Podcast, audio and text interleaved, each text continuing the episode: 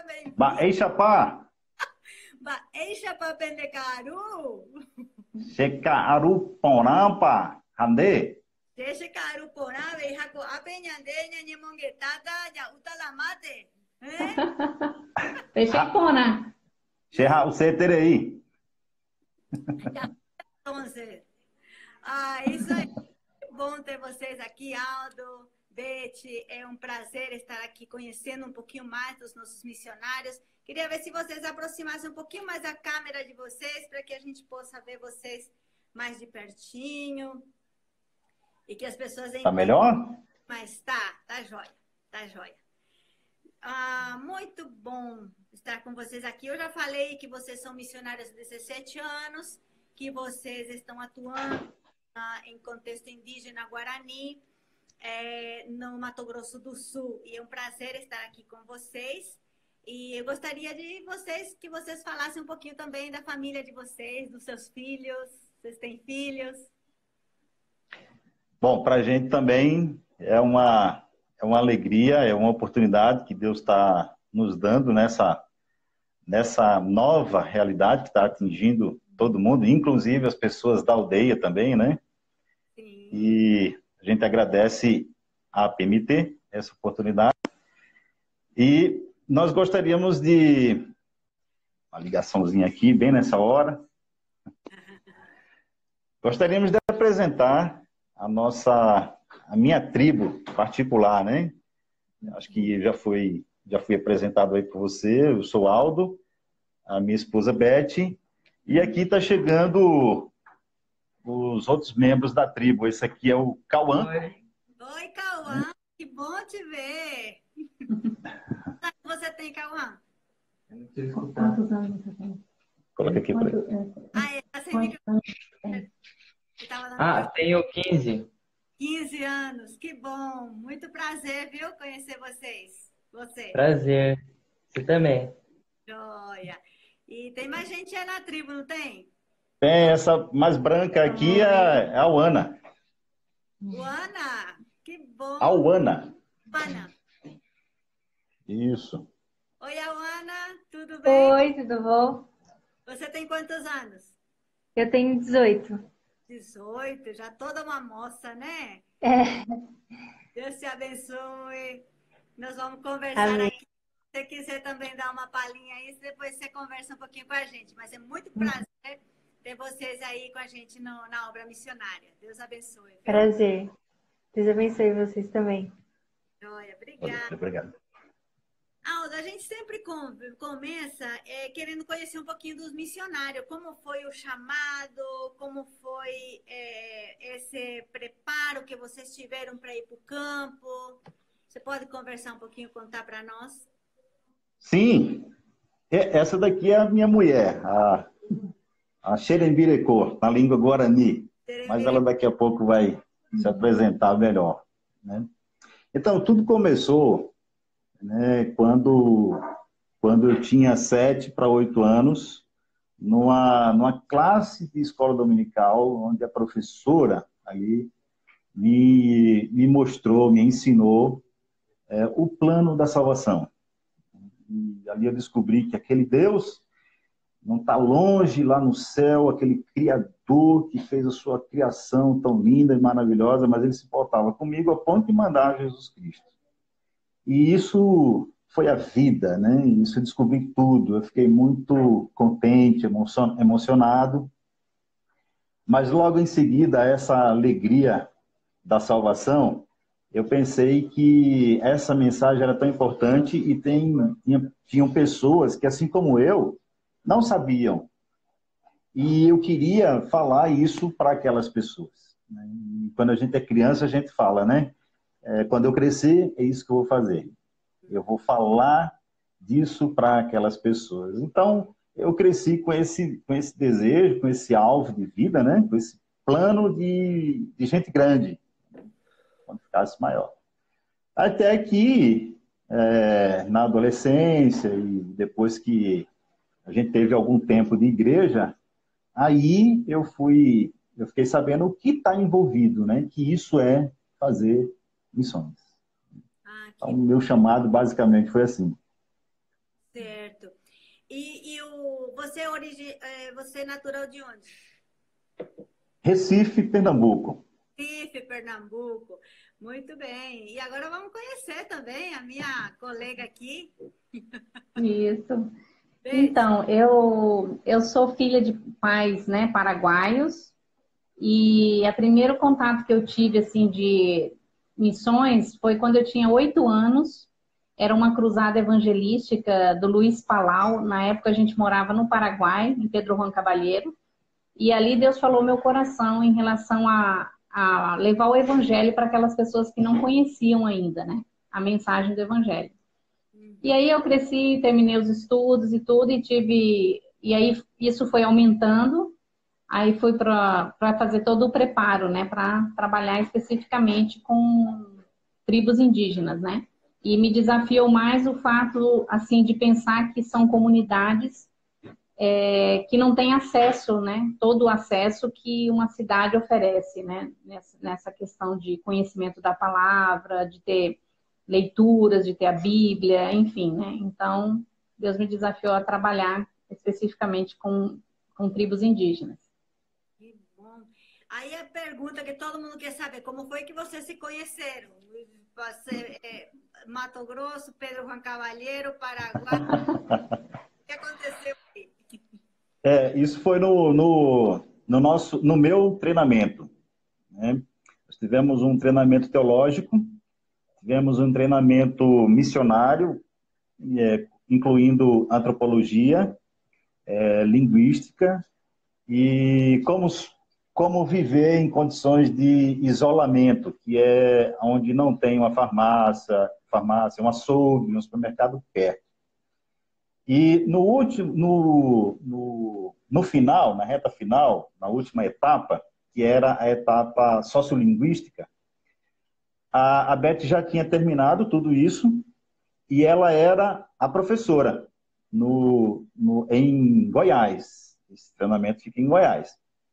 E, e, ela ensinando essas noções de, de, linguística, né? Foi ali que eu, eu a conheci, né? Ela, ela veio me explicar bem as coisas, começou a dar umas piscadas para mim, né? E eu, como aluno, chamei a professora para explicar melhor, né? Como é que foi? Você falou que conheceu o missionário é, Everton e aprendeu umas palavras em Guarani. Como é que foi isso? É verdade. No, no treinamento missionário, que fica nesse estado que eu estou hoje, no Mato Grosso do Sul, numa cidadezinha no interior, né? É um treinamento prático de um ano, mas no meio do ano eu tive férias e pela proximidade com o Paraguai, eu dei um pulo até Concepción, onde onde existia ali um missionário da naquela época era Junta de Missões Estrangeiras. E eu resolvi. E a cidade no Paraguai, né? Tem. É. E ali eu dei os primeiros passos com o, o, o, idioma guarani, né? Foi o meu primeiro contato. E eu lembro que, sem conhecer a Beth naquela época, eu perguntei algumas frases e uma delas foi é, como fala eu te amo, em Guarani. Né? E aí passou, voltei, passou um ano, cheguei no treinamento linguístico, fiquei sabendo que ela falava Guarani e dei uma de esquecido. E perguntei para ela, olha, como é, é, vou falar agora a expressão, né, que é Cheirou Halhueterei. Eu te amo muito. Mas eu, eu falei para ela, esqueci o que significa. Né? Perguntei para ela se eu estava falando certo, ela disse, não, você falou certo. Mas aí, o que significa? Ela disse, eu não sei. é coisa contrária, né? É verdade. Poucos ela foi lembrando o que, que significa. Na verdade, eu queria saber quais eram as intenções, né? Porque a frase, o conhecimento dele era só esse, né? Tá certa. Aí você foi como boa professora e conheceu o aluno, né? Muito bem. Foi muito joia. E qual foi o preparo que vocês tiveram? Como, como foi todo esse preparo? Como está sendo esse preparo de vocês para que vocês possam desenvolver esse ministério aí? É um pouco. Eu já eu já adiantei. É, depois que, que amadureceu aquela, aquela ideia né, de falar para aquelas pessoas que não conheciam, que era missões, é fazer missões, né? Aí eu, eu percebi que precisava mesmo de um preparo mais adequado.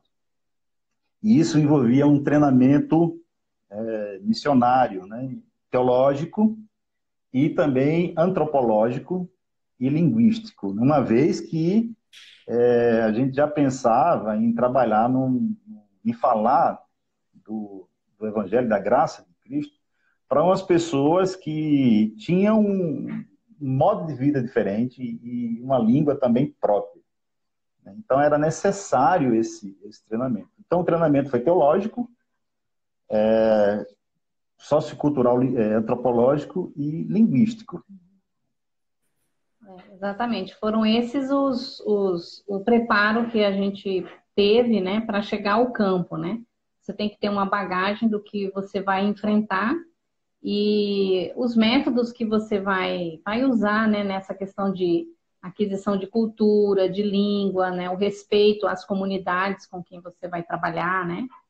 E já no campo, já em convivência com a realidade que a gente vivia, nós fomos percebendo outras necessidades, né? Eu mesmo, antes de concluir todo o treinamento, eu fiz um curso básico, hoje já extinto, né?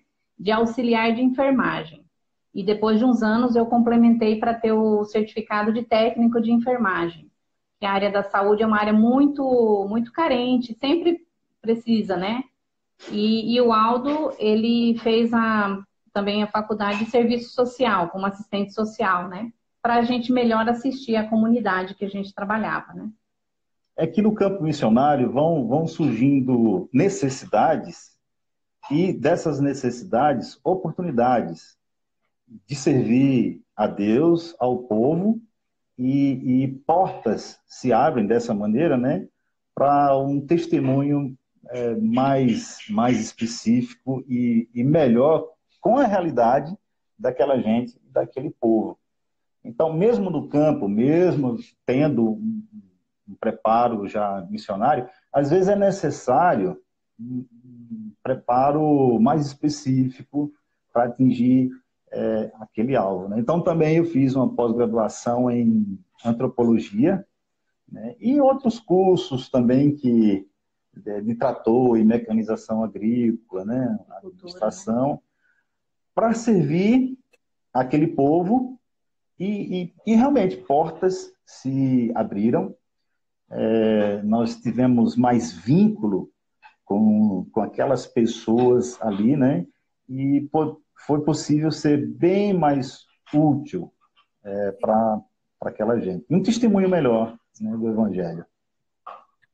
Aqui o Guilherme está perguntando se vocês sempre tiveram a convicção de trabalhar com os povos indígenas ou se a PMT direcionou vocês para esse ministério. Como foi? É, o, a PMT ela respeita muito a, a convicção que Deus nos dá. Ela trabalha junto conosco. Então, a, quando nós decidimos, nós mostramos para eles esse desejo, essa direção de Deus, eles, eles nos apoiaram. Né? Eles, eles não redirecionam, né? eles não falam, olha, esse campo aqui é melhor, esse daí não dá certo. É, embora é, eles, eles nos aconselham e nos acompanham, né? mas respeitam muito a, a convicção que Deus tem, o chamado, a direção. Né? Claro que eles avaliam. Tem, né? Isso, claro que eles avaliam junto, né, tudo que está envolvido, mas é, no começo, né, eu não tinha essa, essa, essa direção específica para povos indígenas. Né? Mas durante o, o, esse amadurecimento, é, Deus me mostrou que era essa a sua vontade, né? Era essa a direção que ele queria para nós dois. E a Beth, ela já estava já estava nesse contexto de missionária entre os indígenas. Sim. Né? Ela era, como eu falei, ela era, ela era professora e também ela auxiliava os colegas que já estavam nas aldeias é, fazendo consultoria de aquisição de língua, aqueles colegas que estavam nesse processo de aprender a língua, né, porque nós não aprendemos a língua no instituto, nós aprendemos a língua no povo, com o povo no campo. Né? E ela já era missionária nesse contexto, né? E, entre os índios. Agora, uma coisa que é interessante, Emma, nesse sentido, é que quando você tem uma, vamos dizer assim, a pessoa tem, eu acho que Deus está me chamando para determinado campo, que seja o campo indígena, né? É, o próprio treinamento em si vai fortalecendo essa convicção dentro da pessoa, né? Vai, vai te mostrando leques que esse ministério vai exigir da pessoa, né? As áreas que ela vai ter que atuar, como que é lidar com isso, os preços, né, que vão ser pagos em relação a esse envolvimento, enfim. Então, isso também vai solidificando a convicção que a pessoa tem, o próprio treinamento que ela se dispõe a fazer, né? E, claro, né, é, é uma, é uma decisão muito pessoal, é, é a pessoa e Deus em relação à, convicção de ministério, né? Certo. Alguém perguntou aqui também sobre a tradução da Bíblia. Vocês podem falar um pouquinho da Bíblia que vocês usam? Como é que é a tradução da Bíblia? Nós usamos essa aqui. Nyandejara Nye. A fala do nosso dono. Né? É, nós, nós estamos aproveitando uma, uma tradução no idioma guarani do, do Paraguai. Né? as pessoas com quem nós trabalhamos também falam o Guarani. Né? Mas estamos percebendo que precisamos fazer algumas adequações para o contexto é, tribal indígena. Né? E para isso, nós precisamos ter um conhecimento prévio da língua. Né? Nós precisamos conhecer a, a gramática, as expressões idiomáticas, um funcionamento e precisamos também conhecer a maneira de pensar daquele povo para fazer uma tradução que tenha uma mensagem relevante para eles. Né? Então, precisamos ter o conhecimento da língua, da cultura do povo, além, é claro, do conhecimento teológico, né? para que a Bíblia seja traduzida sem abrir mão dos valores da palavra de Deus. Isso não, isso não é negociável, né? Isso. Talvez uma, uma coisa que, só para esclarecer também, a, o Guarani tem três dialetos, né? Talvez a que a maioria das pessoas já tenha ouvido é o Kaiowá, mas tem o Kaiowá, o Nhandeva e o Umbuá. Nós trabalhamos né, é, com a, o dialeto Nhandeva. O Guarani Kaiowá e o Guarani Umbuá são dialetos do mesmo tronco tupi, né, tupi-guarani, e com algumas diferenças, né? Não são diferenças gritantes, mas tem de pronúncia, de vogais, algumas diferenças assim, mas dá para você se comunicar, né? Mas realmente são três dialetos diferentes, né? Da mesma língua, do mesmo idioma. Olha. E como é que foi essa entrada de vocês quando vocês foram para para a aldeia. Conta um pouquinho do projeto, do início do projeto, como está sendo o avanço, como vocês estão trabalhando com, com a cultura, com o material.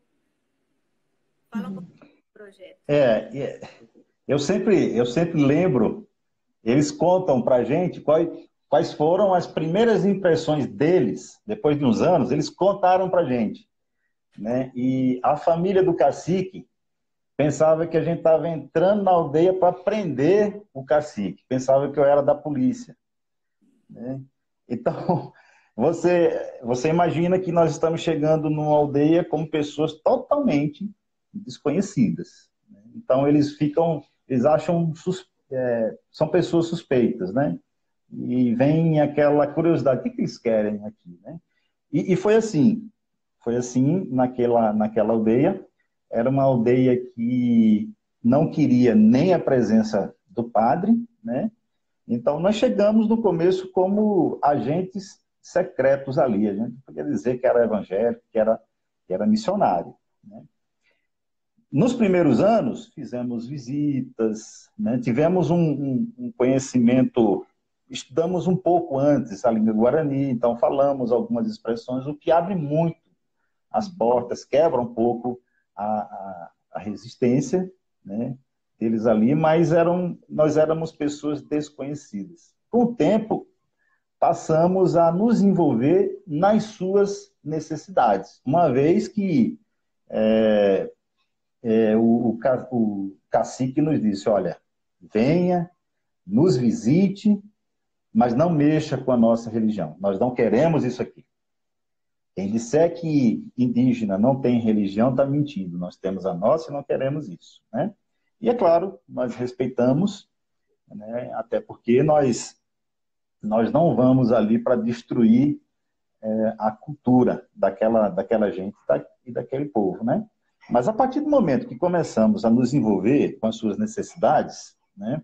e as necessidades, os anseios deles eram melhorar as condições de vida. Né? Mesmo morando num estado que é muito produtor de grãos e, e também da, da, pecuária, né? existem bolsões de pobreza. As aldeias hoje em dia, aqui no Mato Grosso do Sul, que aliás é o, o segundo estado que tem a maior população indígena, só perde para o Amazonas. Né? Nessas aldeias, a realidade é que eles não conseguem, não conseguem mais viver como um indígena é, isolado na floresta amazônica, onde eles é, duas ou três vezes por semana vão caçar para ter sua carne e ainda tem a sua roça, onde, onde pegam uma mandioca ou macaxeira, né? A realidade dos indígenas aqui no MS é que eles não conseguem mais viver da sua dieta, alimentação tradicional.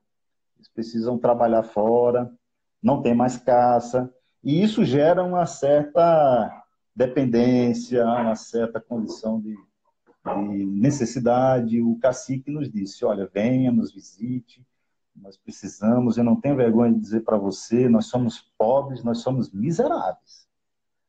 Nós somos miseráveis, precisamos da sua ajuda. Então, nós entramos com criação de abelhas no, na, usando as técnicas de apicultura, né, onde a gente coloca roupa e o indígena já não levava mais picada de abelha, né? É, extraía o mel e a colmeia funcionava ali para tirar novamente é, o mel. As árvores não eram mais derrubadas porque no, no sistema de apicultura na caixinha ali, né? É, começamos a incentivar a ampliação das suas roças, né? para que eles plantassem mais e conseguissem comercializar o excedente de milho, é, de mandioca. Né? E aí eles gostaram de ganhar o, o seu, o seu dinheirinho. Né? Dessa forma, é, com essas iniciativas e também uma porta que o senhor nos abriu, que foi muito boa, né? que foi a Beth se envolver na enfermagem ali da aldeia, né? É, foi uma benção, realmente, né? A área da saúde é uma área que abre portas em toda, em toda casa, né? Então, a gente começou a acompanhar as gestantes, as crianças que estavam é, com desnutrição, né? Então, foi uma, realmente foi um presente que Deus nos deu, né? A gente poder ajudá-los nessa área da saúde, né? Tem muitos casos de tuberculose, enfim, a gente pode atuar nessa área também, né? Então, com esses, com esses é, envolvimentos, entrando nas suas vidas, nós criamos vínculos, né? ficamos conhecidos, criamos amizades, né? ao ponto de eles permitirem que a gente visitasse, tivesse um, um lugar mesmo é, na, na aldeia, né? E perderam o medo do missionário. Aí eles ficaram sabendo que nós éramos missionários, mas a gente já tinha amizade, nós já tínhamos conquistado a confiança deles, né? E eu me lembro de um testemunho de uma pessoa que, mesmo é, por causa dessa condição de, de campo fechado, né? É, mesmo sem ter orado, sem ter aberto a Bíblia, porque não podia, né? Até o padre não fazia isso na aldeia. eles não queriam.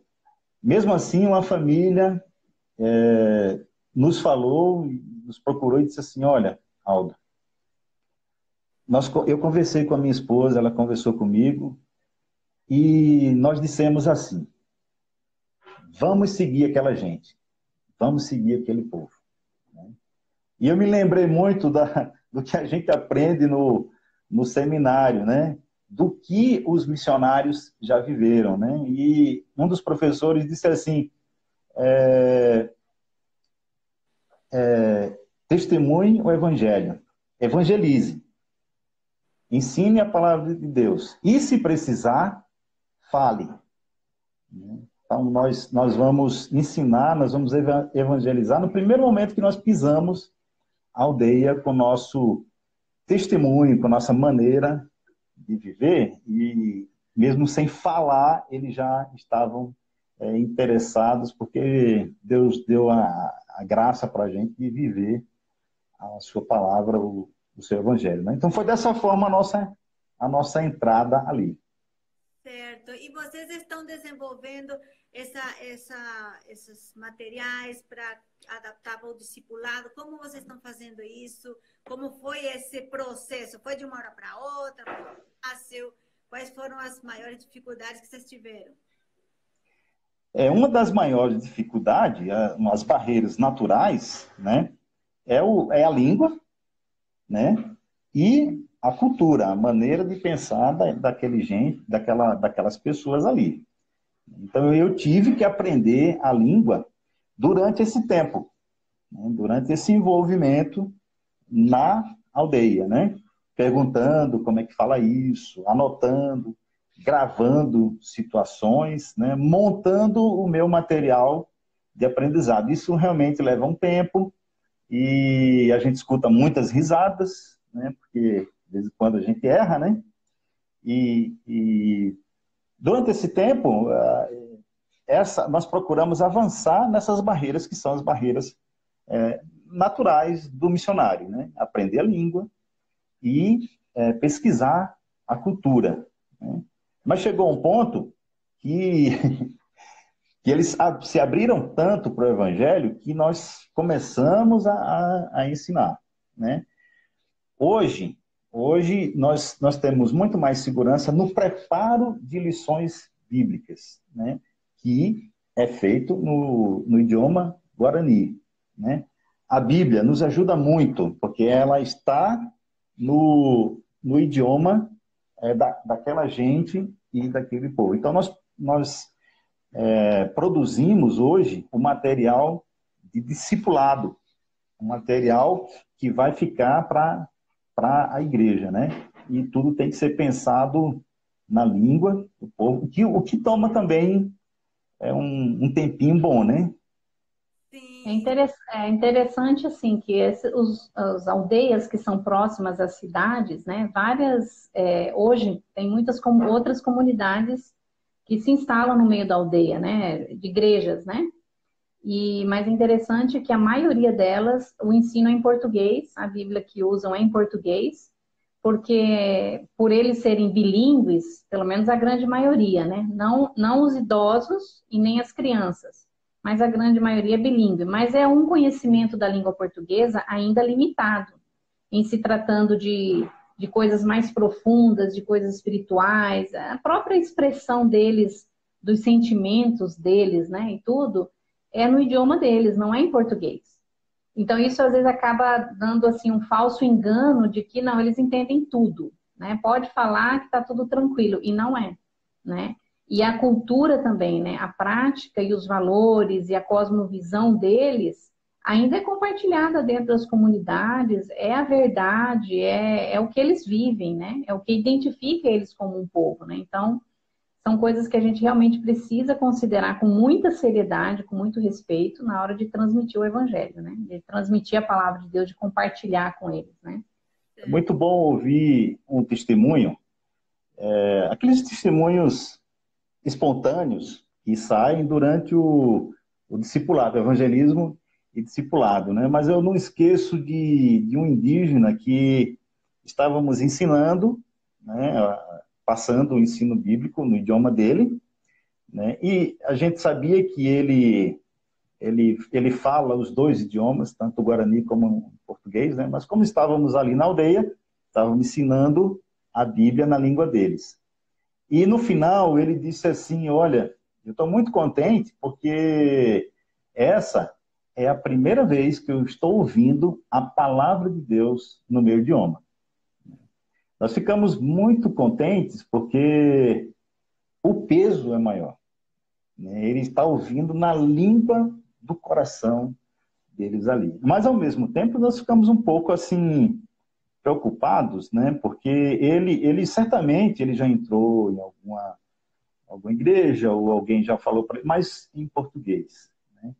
E a gente percebeu a importância e a alegria dele de ouvir no seu, no seu próprio, na língua do coração deles, né? Ai, que bom. O pastor Luiz acabou de chegar e ele está perguntando qual é a etnia que vocês estão trabalhando, as aldeias. Pastor, muito obrigado por estar aqui com a gente. Nós estamos conversando aqui com os missionários Aldo e Abete. Eles são missionários no Mato Grosso do Sul, trabalham com o povo Guarani. Tudo bem? Isso. É, isso, muito bom. É, você estava contando também, fala um pouquinho sobre a, é, a, construção, como é que foi esse processo e, e essa construção de um, um local de culto, um, um, templo na aldeia, como é que fica essa, como está esse processo? É, essa construção era para acontecer agora, em maio. Né? Até algumas pessoas da aldeia já foram no mato, tiraram algumas madeiras, né? Mas por conta de, de tudo isso que estamos vivendo, novidade para todo mundo, né? Está paralisado.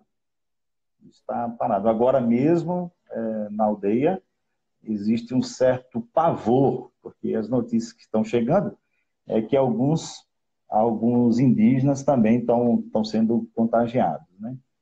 Então, isso foi paralisado, né? essa construção foi parada é, por conta disso. Né?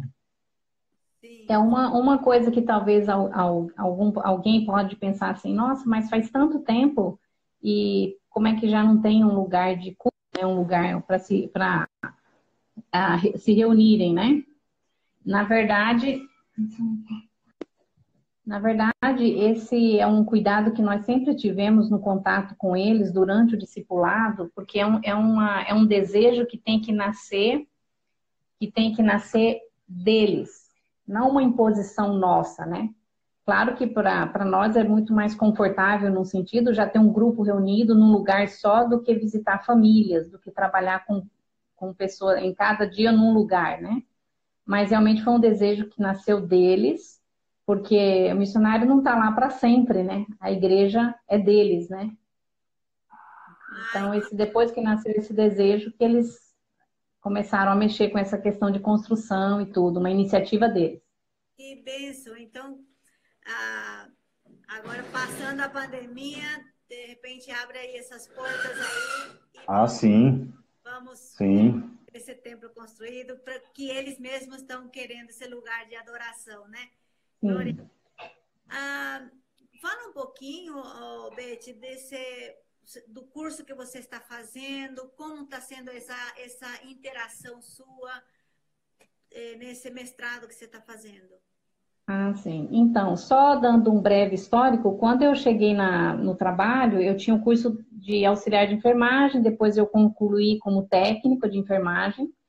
E depois que as crianças ficaram um pouquinho maiores e a, a aldeia organizou melhor também a questão de escola, é, eu fui fazer faculdade de pedagogia, né, semipresencial e tudo, né, que ajuda bastante e fiz a faculdade de pedagogia já no, estando no campo, porque a área da educação também é uma área bem, bem necessitada, assim, né? Uma área que você sempre pode contribuir de alguma forma, né?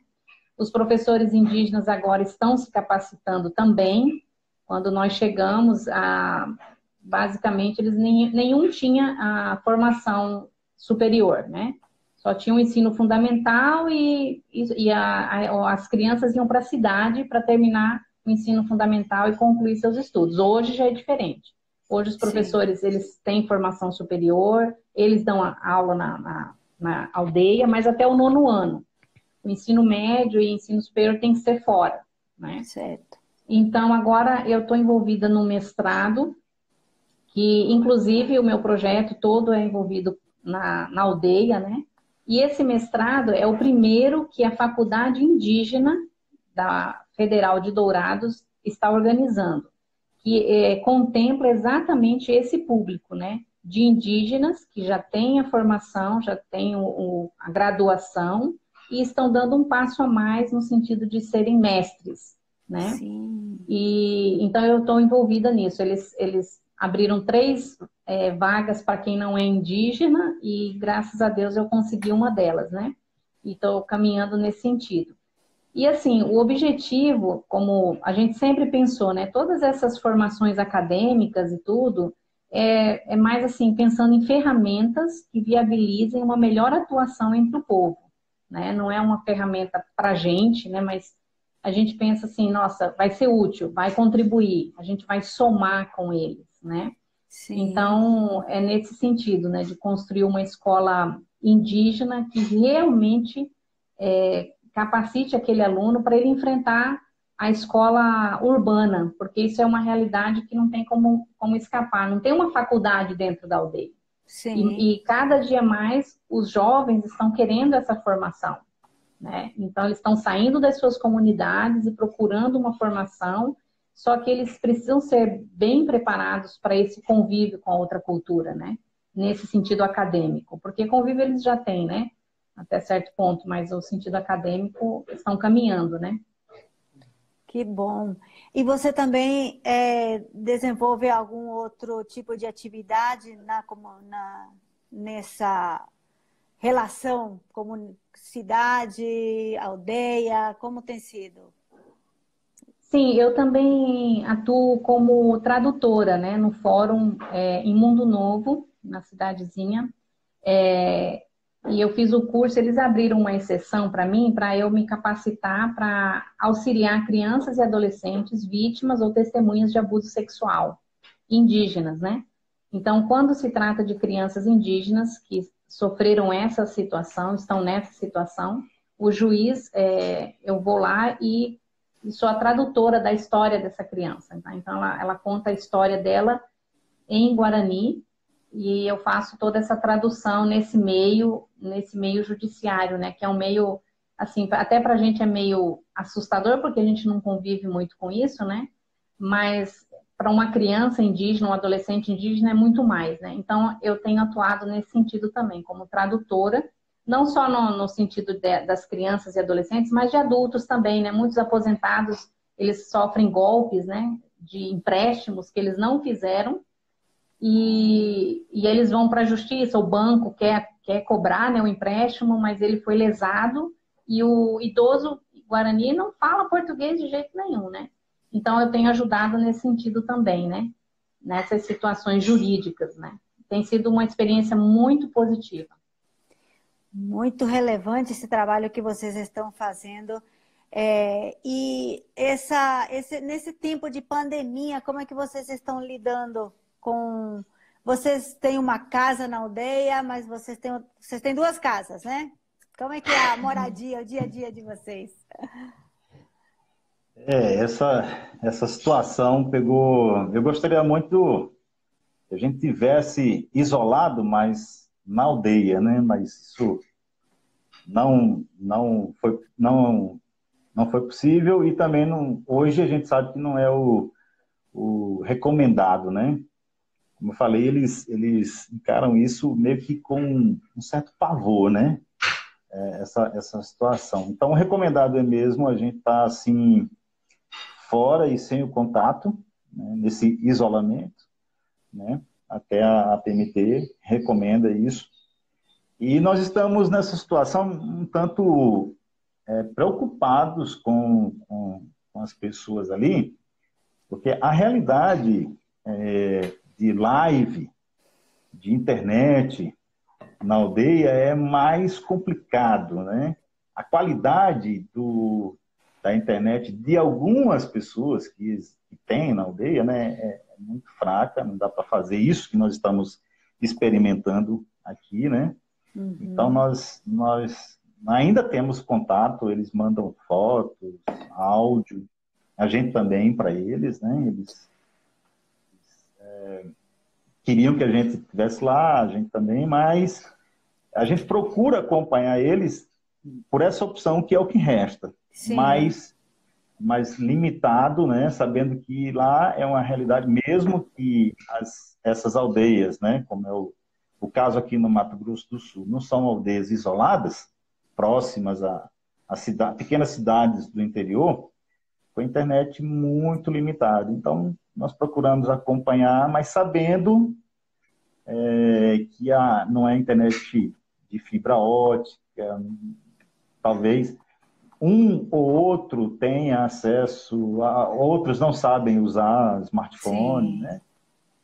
Então, é, é, a gente fica bem, bem preocupado, mas sabendo que é, tudo está no controle do Senhor, as pessoas que Ele, ele tem chamado ali, tem demonstrado convicção é, na palavra dele, isso que, que nos anima, né?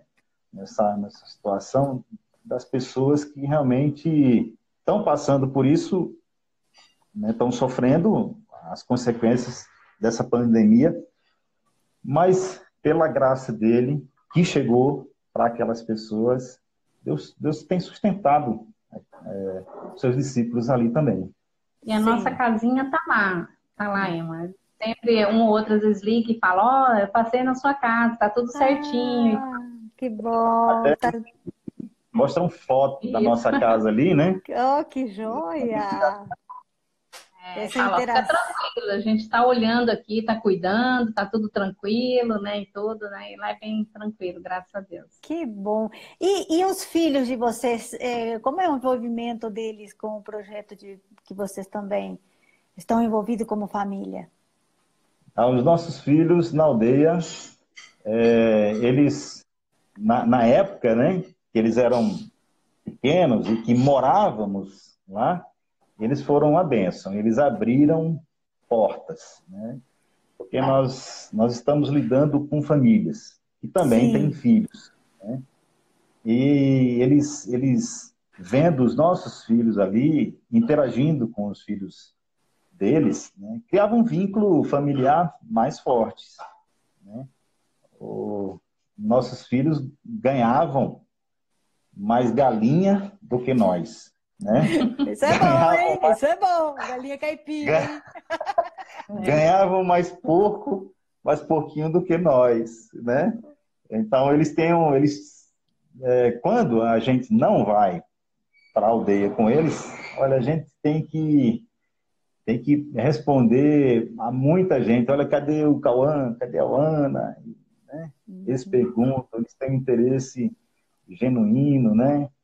E chega até nos constranger como eles são generosos né? com os nossos filhos, repartindo coisas, como eu falei, né? O Cauã já ganhou pouco, é, a Ana e né? as pessoas davam galinha para eles, né? É claro que a gente não deixava de ser beneficiado, né? Mas o dono mesmo. Claro. que joia. Então, os nossos filhos é, é, gente dá graças a Deus por isso que eles abriram portas, estreitaram mais relacionamentos, né? É, e eles ficam muito contentes, né, de, de, de ver os meninos ali também, né? Que legal. E nós estamos, a conversa está sendo muito gostosa, estamos quase chegando já ao final, uma hora está passando muito rápido. Nós temos uhum. algumas perguntinhas que nossos internautas fizeram. É, a gente sempre tem aquele quadrinho, né? E, e tem três perguntas aqui que eu vou passar para vocês para a gente ouvir um pouquinho. A Edine, Edilenes Silva, ela fez uma pergunta aqui: como é fazer missões no Brasil e qual foi a dificuldade de fazer missões entre os povos indígenas? Hum.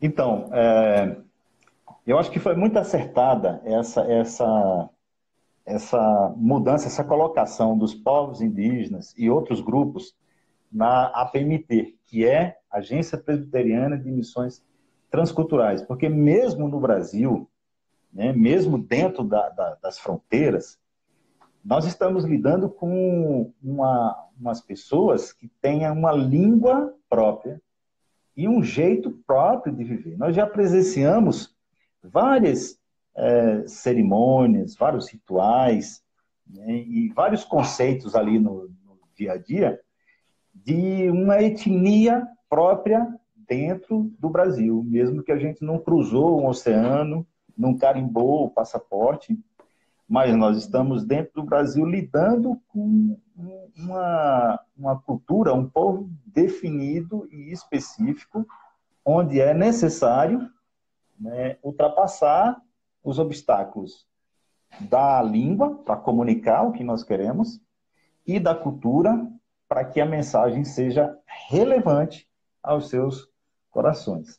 Então, o, os obstáculos naturais de uma pessoa que quer é, trabalhar com os indígenas é, é, é esse, a língua e a cultura.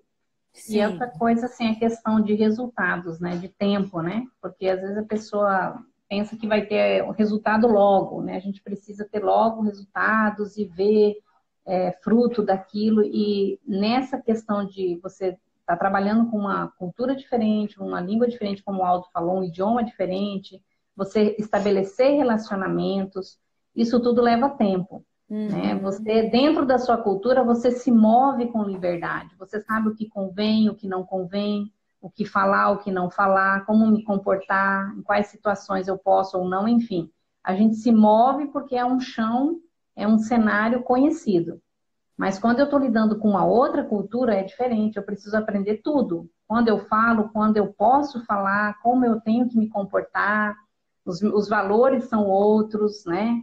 Ah, enfim, N coisas, né? Então, isso leva tempo para você conhecer e para a pessoa é, compartilhar com você esses valores, porque muitas vezes, por causa de, de serem ridicularizados, ah, nada a ver isso aí, ah, imagina acreditar nisso, que coisa, que bobeira isso e tudo, eles vão se fechando e não vão compartilhando com qualquer pessoa, né, esses valores. Né? Então, isso leva tempo. Então, uma das dificuldades, assim, também é essa questão, né, do tempo para estabelecer tudo isso, né? Agora, Sim. eu vou falar, é muito bom? É muito bom estar na vida daquelas pessoas, sabe? Eu, eu posso dizer que eles nos alcançaram também com o seu jeito. Né? Eu já falei da generosidade daquelas pessoas. Quando eles fazem amizade, é amizade para valer mesmo, né? Então, eles também é, nos alcançaram. É muito bom sabe? Tá na roda do tereré com eles na aldeia, né?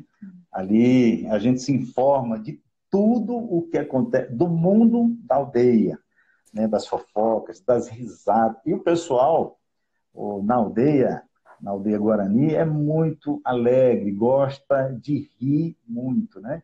Então, uma das coisas que eu mais gosto é, é estar tá no meio daquela gente, daquela gente que também no, é, nos, nos, conquistou, nos alcançou.